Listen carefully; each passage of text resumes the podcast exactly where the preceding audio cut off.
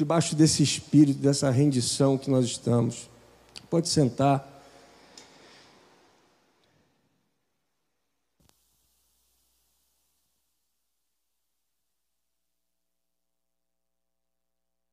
Diante desse tempo, querido, Deus já falou bastante aqui. Deus começou de trás para frente, ou melhor, de frente, enfim, de frente para trás. Porque esse tempo que Fernando viveu aqui, gerou aqui, é o tempo que seria a ministração dessa palavra. Então eu tenho só algumas coisas para dizer para você, querido, nessa noite. Você que está em casa, você que está aqui, porque o Espírito Santo ele já está movendo no nosso meio. E o que nós precisamos é ter discernimento do que Deus está falando, fazendo e quer gerar ainda no nosso coração nessa noite. Querido, a palavra lá em Êxodo 3, eu não vou ler com você para que a gente possa ir direto ao ponto. Você pode anotar se você quiser. Êxodo 3, do versículo 1 até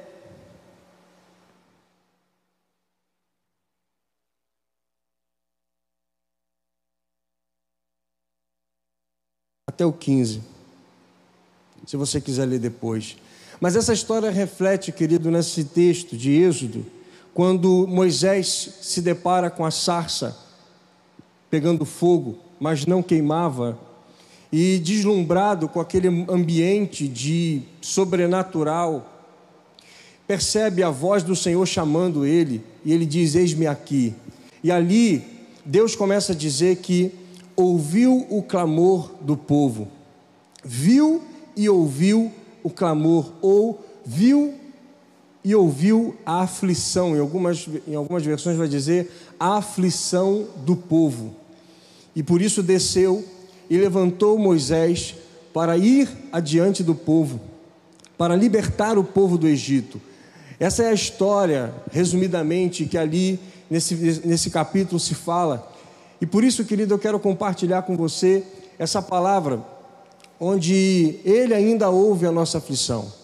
Porque aflição, aflição, na verdade, é tudo aquilo, aflição é tudo aquilo que impede você e eu de sermos aquilo que Deus nos chamou e ainda causar dor. Tudo aquilo que tem nos impedido, querido, de viver o que Deus tem para nós, de alguma forma, de alguma forma causa aflição e dor. Se você olhar no contexto bíblico, você vai ver Ana queria ser mãe, mas a esterilidade a impedia. Davi foi ungido e sabia que ia ser rei, mas o processo até chegar ao reinado doeu na vida de Davi, tentou impedir Davi. Houve um processo, havia uma conspiração para que Davi não assumisse o reinado. A gente sabe que ele assumiu, mas até ele assumir, houve um processo. Quando a gente olha para o povo do Egito, o povo no deserto queria ser livre, mas o Egito dentro deles impedia eles de ser livre. E é aí que eu quero caminhar contigo nessa palavra, porque ele aqui é o seguinte: há um Deus, há um povo, uma aflição e um libertador. Moisés é o grande libertador desse povo. Há uma aflição aqui, porque esse povo queria ser livre, esse povo não aguentava mais viver debaixo de escravidão. E Moisés é levantado para livrar esse povo dessa escravidão, porque Deus ouviu o clamor desse povo. Então, para toda aflição, Deus ouve e levanta um libertador. Para toda aflição, Deus ouve e levanta um libertador. Moisés recebe poder para livrar, livrar o povo da escravidão egípcia, mas não tem poder para livrar o povo da própria escravidão. O que a gente percebe nesse período, querido, é que Moisés é levantado para tirar o povo diante de um sistema de escravização daquela, daquele, naquele tempo. Aquele povo é levado do deserto para ir em direção à terra prometida para serem livres. Agora, Moisés tem autoridade e poder para tirar aquele povo daquele ambiente de escravidão e levá-los para uma terra onde eles seriam livres. Agora, Moisés tem autoridade para tirar eles de um nível de escravidão, mas Moisés não tem autoridade e não consegue para livrá-los da própria escravidão dentro deles. E aí é que é a grande questão da nossa vida. porque às vezes nós percebemos que há situações e ambientes e contextos que tentam nos escravizar. Talvez, querido, algumas pessoas nos ajudem a sermos libertos disso. Mas a pior escravidão não é aquela que está podendo ser vista ou aquilo que a gente percebe do lado de fora, como o povo percebeu o Egito, os egípcios escravizando eles. Mas a pior escravidão é a dentro das próprias pessoas. Essas pessoas viveram no deserto, sabiam da promessa, deslumbraram grandes milagres, porque o mar se abriu, eles passaram com o pé enxuto, viveram vários outros milagres de todo dia Deus prover o, o maná para eles não passarem fome. Havia todo um aparato para que no, no, à noite houvesse uma coluna de fogo, porque no deserto é frio. E essa coluna os aquecia, assim como de, de dia havia também uma nuvem para que protegesse do calor, porque a gente sabe que o deserto são esses extremos. Então havia todo um contexto de provisão e de Deus suprindo esse povo, gerando milagres, manifestando o seu poder. Embora tudo isso acontecesse, a maioria desse povo ainda queria voltar para o Egito, não queria continuar, não queria pagar nenhum preço. E muitos desses que vieram para o, deserto não conseguiram chegar à terra prometida, morreram e só não voltaram porque não tinha como e a sua grande parte não conseguiu chegar à terra prometida. E aí é que é o grande ponto, querido, do quanto nós temos uma aflição dentro de nós e a gente espera que algum libertador, que alguém venha nos libertar, nos tirar, e às vezes nós não temos noção do quanto essa escravidão ela está dentro da gente. O quanto eu e você precisamos ouvir, precisamos clamar ao Senhor para perceber que nível de escravidão ainda dentro de nós nos impede de viver a liberdade do Espírito do Senhor. Perceba que Moisés, tudo o que aconteceu, Moisés tira aquele povo de lá, mas o problema não era mais o Egito, mas sim o que o Egito dentro daquele povo. Quantas vezes em nossas vidas, querido, o problema não é mais aquela pessoa o problema não é mais a, a, política, o problema não é mais aquelas situações, mas o problema talvez seja algo que ainda está dentro de nós. E a grande questão, querida, é que Moisés foi chamado para livrar, livrar o povo do Egito. Moisés é o libertador das coisas que são externas. Mas nos nossos dias, Jesus é aquele que veio libertar aquilo que é interior. Jesus veio, foi enviado para ser o grande libertador da morte para a vida. Porque a grande questão do homem, tanto desde aquela época, daquela época quando nos nossos dias, não são simplesmente as coisas que estão à nossa volta, mas simplesmente as coisas que estão dentro de nós. O maior problema da humanidade, assim como foi visto no deserto, não era mais o Egito, não era um povo sobre outro povo, mas era a própria escravidão que havia naquelas pessoas. E que nível de escravidão é essa? A escravidão do pecado. O pecado não é só uma coisa errada que eu cometo, mas o quanto eu me desvio dos desígnios do Senhor, porque determinadas coisas ainda me dominam tudo o que me domina faz com que eu me torne escravo. Se eu ainda sou preso a uma série de coisas, é porque eu ainda não consigo ser livre. Se existem coisas dentro de mim que ainda tomam conta do meu ser, é porque ainda talvez o Egito, o, o Egito passou, mas ele ainda não saiu de mim. O quanto eu tenho ainda situações na minha vida que precisam ser desatadas, que precisam ser libertas. O quanto Deus nessa noite com esse ambiente que ele gerou, ele prepara esse cenário porque ele ainda ouve a nossa aflição. E talvez a gente está acostumado a achar que confessar pecado é para aquela pessoa que teve um pecado muito brabo, como se tivesse pecado grande e pecado pequeno, como se fosse um erro gigantesco e nós tivemos que então confessar porque fizemos isso. Quantas vezes no contexto de igreja nos escandalizamos com algumas coisas que ficamos sabendo do irmãozinho esquecendo que todos nós somos pecadores, que não há distinção daquilo que é feito, seja X ou Y, tudo é pecado e tudo tem um nível de pena e culpa em nós. O que pode mudar é a consequência do pecado. Dependendo do pecado, a sua consequência é pior do que o outro tipo de pecado. Mas todos nós vivemos determinados tipos de pecado. Infelizmente, querido, a Bíblia diz que nós somos que se dissemos que não somos pecadores, somos mentirosos. João vai dizer isso. Então isso mostra que todos nós, de alguma forma, estamos debaixo dessa ideia de pecado. O que nos faz viver diferente disso? O que nos faz ser livre disso? O que faz com que eu mude esse cenário sobre a minha vida? O que faz com que aquele povo no Egito não conseguiu se livrar do, do, do próprio, do próprio pecado, do, da própria escravidão dentro de si? Por que, que eles não conseguiram se livrar de toda aquela forma de viver contrária à vontade de Deus? Porque aquele povo, mesmo vivendo tudo que viveu ali externamente, grandes milagres, ainda queriam voltar para o Egito e muitos não vieram para a terra prometida. O que, que, que aconteceu com essas pessoas que mantiveram esse mesmo ritmo ainda? O grande problema que a gente percebe, e eu quero que você abra sua Bíblia lá em Romanos 8. Romanos 8, a partir do 11.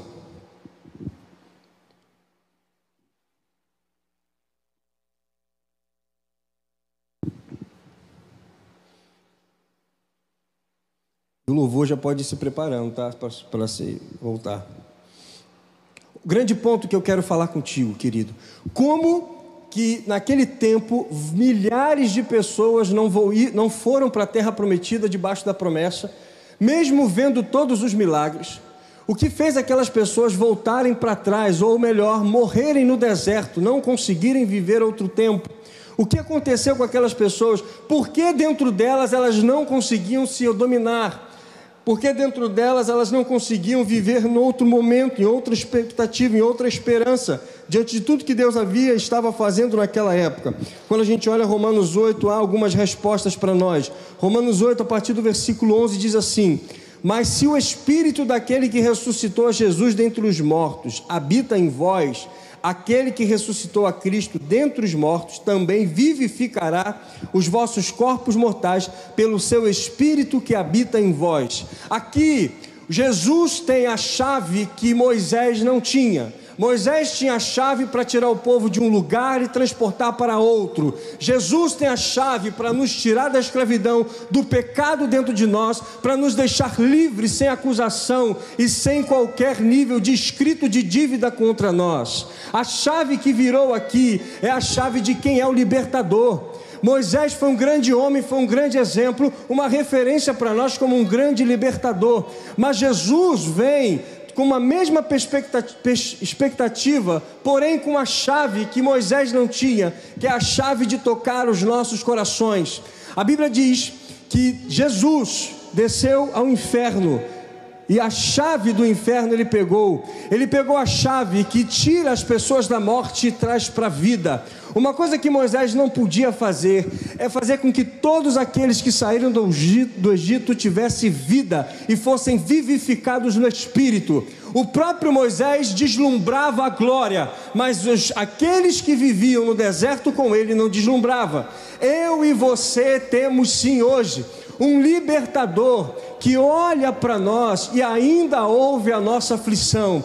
Aflição não é simplesmente Talvez uma coisa que você esteja vivendo tão desesperadamente, embora alguns talvez estejam, mas tudo aquilo que impede você de viver o que Deus tem para a sua vida, aquilo que bloqueia, aquilo que ainda faz você inquietar o teu coração, aquilo que te incomoda, aquilo que ainda mexe com você, aquilo que mostra que você ainda precisa desatar coisas e você fica evitando. Isso tem gerado aflições internas. Eu não falo de aflições como se externamente a gente estivesse vivendo tão ruim assim porque talvez muitos de nós aqui estamos desfrutando de prosperidade, a família está vivendo bem, graças a Deus, independente do que estamos nesse mundo atual, Deus tem provido em todos os níveis, mas eu não falo de algo nesse sentido externo, eu falo de algo interior, as aflições que só você e Deus sabe. Moisés libertou o povo de um sistema externo. Jesus vem para nos libertar de algo que é interno. Eu não sei qual é a sua aflição, mas Ele ainda ouve a sua aflição. E a chave para acessar esse, esse nível de libertação é Jesus. É o quanto eu reconheço que Ele é a minha chave E o próprio Fernando já criou um ambiente aqui, nessa experiência dele com Deus, de confissão. Existe uma frase que eu vi nessa semana, no, ontem, pastor Fabiano Ribeiro, ele é de São Paulo, ele disse o seguinte: a rendição é a chave para a expansão e o destino. A rendição é a chave para a expansão e o destino. Render-se é reconhecer que quando a gente deposita diante dele nossas finanças, quando a gente deposita diante dele nossa família, quando a gente deposita diante dele nossas esposas ou maridos, quando a gente deposita diante dele os nossos filhos especificamente, quando a gente deposita diante dele quem é empresário, a sua empresa, quando a gente deposita diante dele aquele que é empregado, a sua, a seu trabalho, o seu patrão, você que talvez está com uma doença, quando você para e diz assim: Eu te entrego essa doença, porque eu não sei mais o que fazer. Sabe o que é isso, querido? É você reconhecendo que você, que nós somos incapazes de sustentar tudo isso. Quando você deposita aos pés da cruz, diante dele, todas essas coisas, você está se rendendo para aquele que você reconhece como o Deus que guarda tudo isso o Deus que supre tudo isso, o Deus que te dá força, o Deus que é a fonte da tua vida. Querido, a grande questão aqui dessa palavra é o seguinte: Deus ouve o clamor, ouve a aflição, desce, levanta um libertador, tira o povo do Egito. Mas a grande questão é que Deus não estava querendo só livrá-los do Egito, mas livrá-los da própria escravidão dentro deles. O que Jesus veio fazer foi o que Moisés não conseguiu fazer: livrar as pessoas da própria escravidão. Sabe por quê? Quando Jesus vem, ele diz o seguinte: Eu sou o libertador. Mas quando eu chego, não é só para te libertar, é para te tornar um libertador. Porque a única pessoa que pode libertar você é você mesmo. O que Jesus fez foi a obra que te dá a chave, mas quem abre a porta do seu coração é você. O que Jesus fez foi cumprir todo o propósito de acabar com todo, todo nível de escravidão externa. O que o diabo dizia, o que se gerava, todo nível de situações como essa. Mas o que Jesus preparou o ambiente e disse: está aqui, qual é a chave? Que chave é essa? A rendição. Quando eu reconheço que não é mais pela minha força, não é mais pela minha sabedoria humana, não é mais pela minha capacidade, não é mais por aquilo que eu possa ser, mas sim por aquilo que Cristo possa ser sobre mim. É quando eu reconheço a minha incapacidade. E por isso, nessa noite, querido, a rendição é a chave para você desenvolver. Talvez você deve estar pensando, eu preciso de uma resposta para essa minha aflição, e eu quero lhe dizer que essa resposta está na sua rendição. Nem sempre a dor que está sendo causada por aquilo que você está vivendo é a, é a causa do seu problema. A dor é só uma consequência, é só um sintoma do que Deus está querendo resolver. Preste atenção, Ana clamou por muito tempo para que tivesse um filho. Presta atenção. Jesus não veio só saciar a dor de Ana por não ter sido mãe e deu um filho a ela. O que Deus fez foi usá-la como um instrumento para gerar o sacerdote Samuel. Querido, presta atenção. A dor que você está sentindo é uma dor de parto. A dor do teu sofrimento, perceba, tenha olhos espirituais, que muitas das suas dores que você está enfrentando Nelas estão encontrando, estão escondidas as respostas que você precisa para que Cristo possa iluminar o teu interior e mostrar o que Deus quer fazer sobre você. A sua dor é a resposta para muitas pessoas, porque nós nos encontramos na alegria, na satisfação e na realização em Deus, quando nos tornamos úteis, úteis dentro do reino para outras pessoas.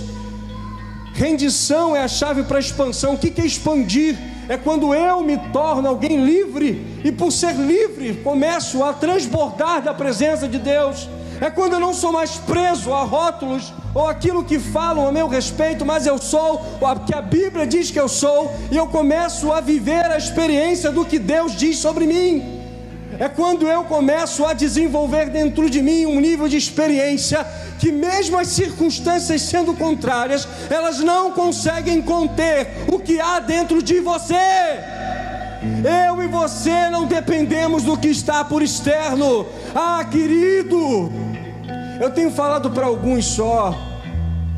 O que adianta, querido? Temos um presidente, vereadores, tudo lindo, com pessoas pobres de espírito, cheias de sem Deus, famílias desestruturadas, famílias quebradas. Vamos acordar, queridos. Nós temos que votar e orar, porque a Bíblia diz para fazermos isso. Mas o reino de Deus vem para trazer mudanças e transformações de dentro para fora. O que Cristo veio fazer, ele chega diante de um império romano que infelizmente dominava toda aquela, aquela parte que ele estava vivendo. Jesus, na época de Jesus. E o império romano escravizava aquelas pessoas com o sistema romano. E em nenhum momento Jesus vem lutar contra o império mas ele dá poder por dentro das pessoas que império nenhum conteve o que estava acontecendo dentro daquelas pessoas.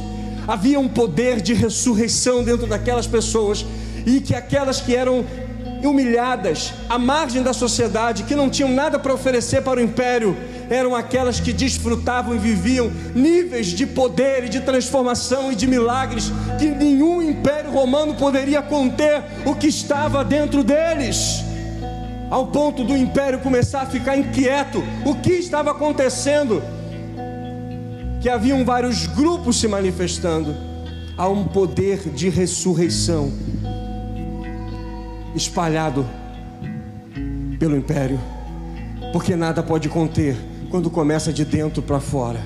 Ah, querido, quando Fernando, nesse tempo de adoração, começa a dizer para nos rendermos, essa é a linguagem do Espírito para as nossas vidas, querido. Ah, querido, é a linguagem dos céus. Eu queria que você fechasse os seus olhos, ficassem de pé, porque essa é a linguagem dos céus. O Evangelho de Jesus Cristo veio para aqueles que estão doentes. Eu sou doente. Eu não sei você, irmão, eu não quero ser o santo. Eu não quero ser, querido, aquele que fariseu que ficava ali dizendo obrigado, Senhor, porque eu não sou como esse republicano. Eu quero ser o republicano. Eu quero ser aquele que depende. Eu quero ser aquele que precisa. Eu quero ser aquele que se rende aos pés do Cristo. Ah, essa é a graça, querido, que salva. Oh!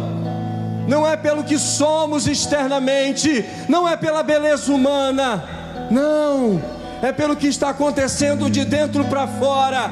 Ah, querido, por fora parece que ninguém está percebendo, mas há um poder de ressurreição que quando começa a tocar o interior das pessoas, como é que toca, Júnior? Como é que toca isso? Rendição. Fernando já ensinou aqui, querido. Rendição Rendei-se ao Senhor, reconhecei que Ele é Deus. Ah, querida, quando a gente se reconhece que é pequeno. O apóstolo Paulo, como um fariseu brabo, querendo acabar com a igreja, e no caminho de Damasco se encontra com a presença. Uma grande luz, o próprio Jesus se apresenta para ele. Paulo fica desesperado, cego, por alguns dias. Imagina Paulo sendo mexido em todas as suas convicções religiosas para reconhecer que Jesus Cristo é o único, é o Messias e que ele precisava agora deixar de ser o perseguidor da igreja para ser o apóstolo da igreja. É por isso que em Filipenses o apóstolo Paulo vai dizer: Eu tenho por perda todas as coisas, pela excelência do conhecimento de Cristo Jesus, meu Senhor. Eu tenho perda, e ele diz que ele coloca essas coisas como esterco. Você sabe o que é esterco, porque o que ele quer agora é reconhecer a graça, sabedoria e conhecimento de Deus. Ah, querido, há uma aflição dentro de nós há algumas questões mal respondidas. Eu quero lhe dizer, você só encontra suas respostas nele. Você só encontra suas respostas nele. Cadê aqueles que entendem, querido, que Jesus é a fonte, o príncipe da paz? Ele é o teu Salvador, Ele é o Messias, Ele é o suficiente. Ele é o suficiente. Tudo que sou a ti. Adore ao Senhor, querido. Receba aqui, Jesus, Oh, Espírito Santo. os meus perfumes, minhas lágrimas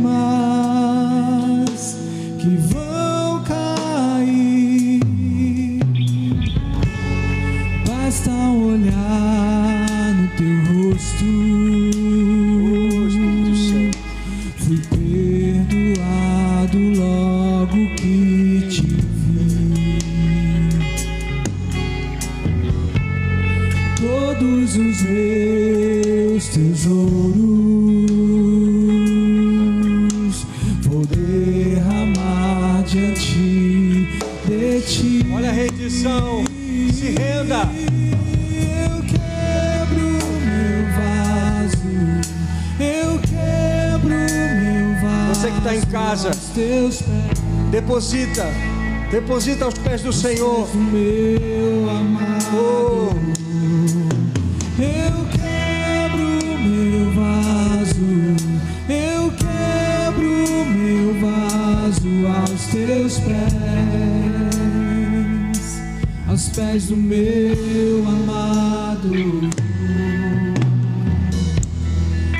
Aos teus pés estou.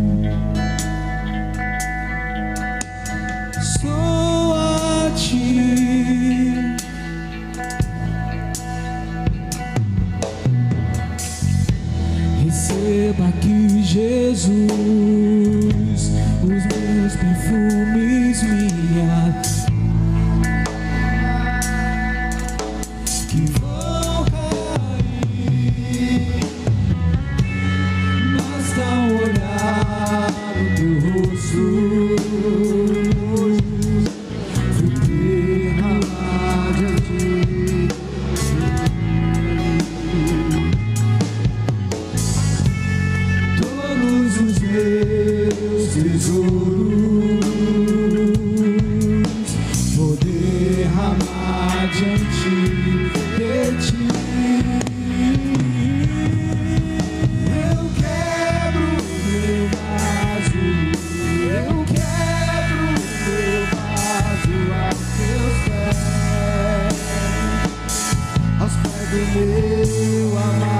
amado.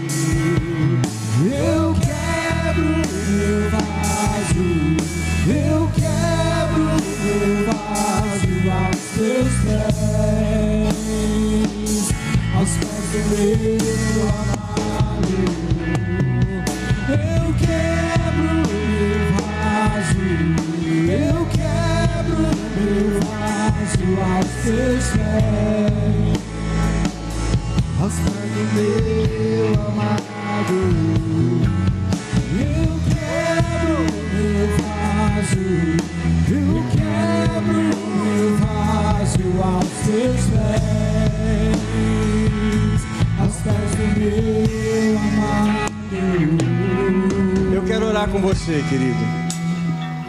Jesus te liberta por dentro. E eu posso fazer apenas como Moisés, que te libertar por fora. Eu quero orar por você.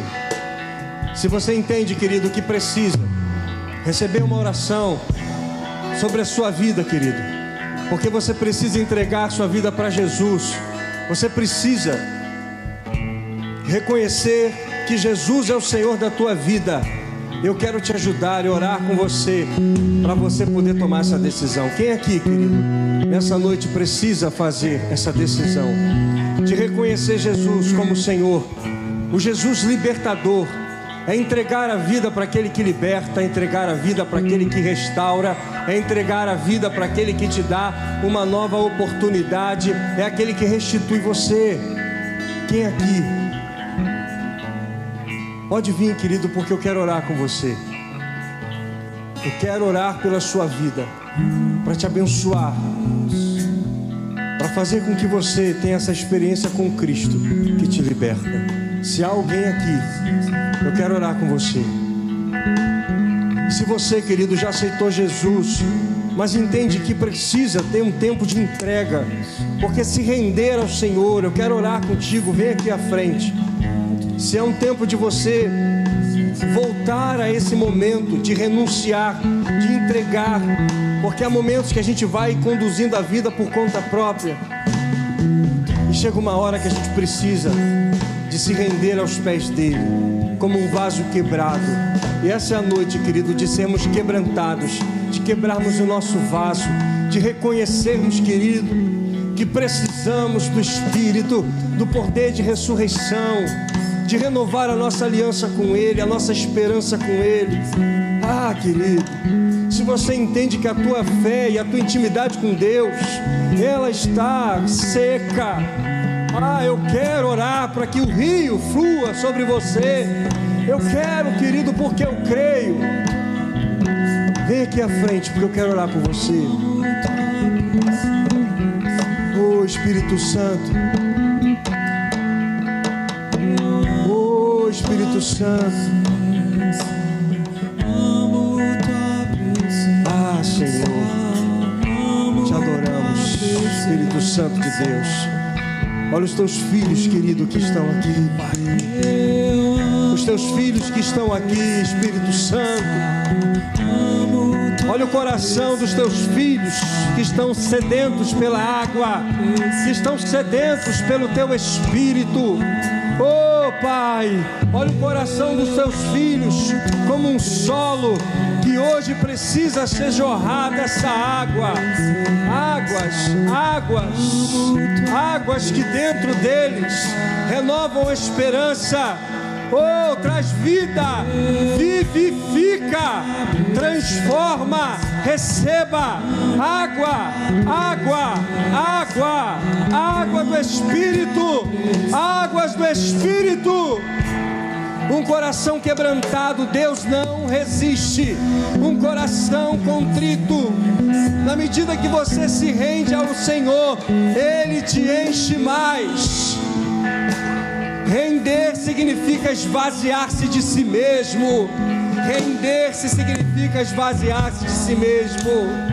Ele é aquele que te preenche, te completa. Aonde você estiver, querido, seja tocado.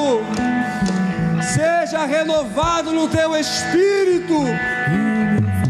Você que está em casa, querido. Que o Senhor nessa noite restitua a intimidade contigo. Na medida que você se rende, você se esvazia e abre espaço para a presença. Render-se é abrir espaço para a presença. Receba aí na sua casa, onde você estiver. Que a presença de Deus traga vida.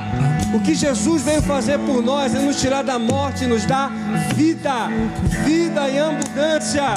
E quando a gente se rende, estamos autorizados a expandir expandir da presença, da glória, da prosperidade, do poder do reino de Deus sobre nós. Oh Espírito Santo, estamos livres, livres, livres para desatar. Render-se é quebrar as barreiras, é quebrar as represas. Deus quer que a gente quebre as represas para que as águas fluam com naturalidade. Nós somos aqueles que damos, damos, entregamos nossa vida e recebemos, e somos cheios, e somos plenos. Oh! Aleluia! Pai, eu creio que nesses dias o Senhor está desatando os nossos corações. Não somos mais escravos do Egito, não somos mais escravos dos nossos medos, não somos mais escravos daquilo que tenta nos aprisionar. Somos livres, herdeiros do Senhor, herdeiros porque herdamos a liberdade do Espírito herdeiros porque o Espírito do Senhor habita em nós. Fomos selados, como dizem Efésios, o selo do Espírito da promessa. Somos justificados por Cristo. O sangue nos purifica de todo pecado. Não há escrito de dívida, não há acusação contra nós, não há dívida contra nós, somos livres e podemos te adorar e podemos usufruir da presença, da glória, da prosperidade, da cultura do reino, daquilo que o Senhor conquistou na cruz. Somos o que Deus conquistou na cruz por nós. Como dizia pastor Davi, você é a Bíblia, o que a Bíblia diz de você. Nós somos os filhos da promessa, herdeiros, eleitos de Deus. Aleluia! Só qual é a minha identidade? É ser o filho de Deus. Aleluia!